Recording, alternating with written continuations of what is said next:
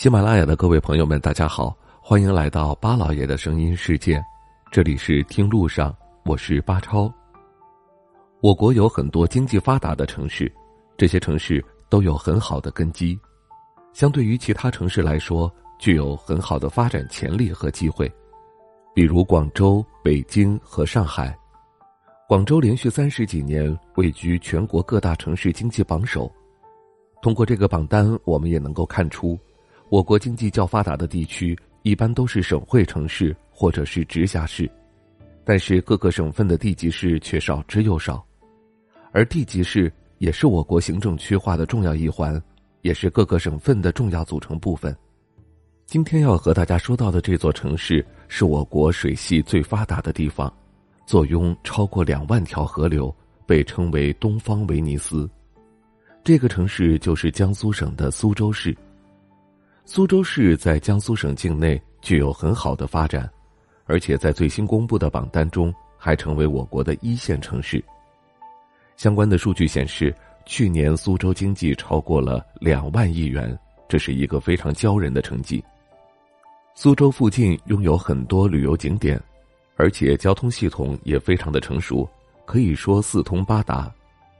相关数据显示，苏州目前共管辖着九个县区。拥有常住人口超过八百万，在未来一定能够获得更好的经济成绩。然而，苏州最吸引人的莫过于烟雨江南的景象，总是能够给人们留下小桥流水的意境。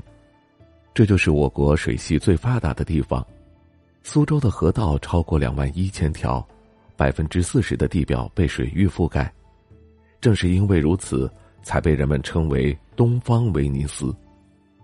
我们可以使用“水都”这样的词汇来形容苏州，而在苏州境内还有三大淡水湖，可以说苏州的整个水系都以太湖为中心纵横分布，而且在这里还有很多著名的湖泊，比如金鸡湖和阳澄湖等等。不仅如此，苏州还具有非常深厚的历史底蕴，在中国城市规划史上。最早形成为一座里程碑式的水城，俨然形成了一种小桥流水人家的古典风韵。我们在古书上看到的那些河流，现在依然流淌在苏州的土地上，甚至有一部分已经成为了苏州的经典性标志性建设。而最吸引游客的，莫过于平江水系，这也是苏州全市控爆建筑最多的城区之一。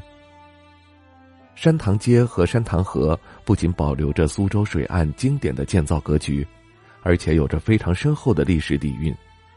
据说他在建造的时候曾经招募了十万民工进行开凿，这也成为了当时一个奇迹性的建筑。如果你喜欢有水的城市，那么苏州就是一个不可不去的地方。好了，感谢您收听我们今天的节目，听路上，明天再会。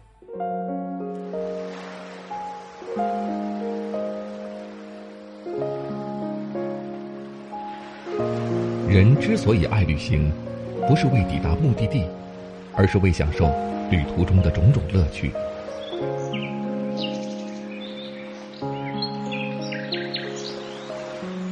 如果问我旅行的意义是什么，我也不知道。假如你还没有出发，不如和我一起听路上。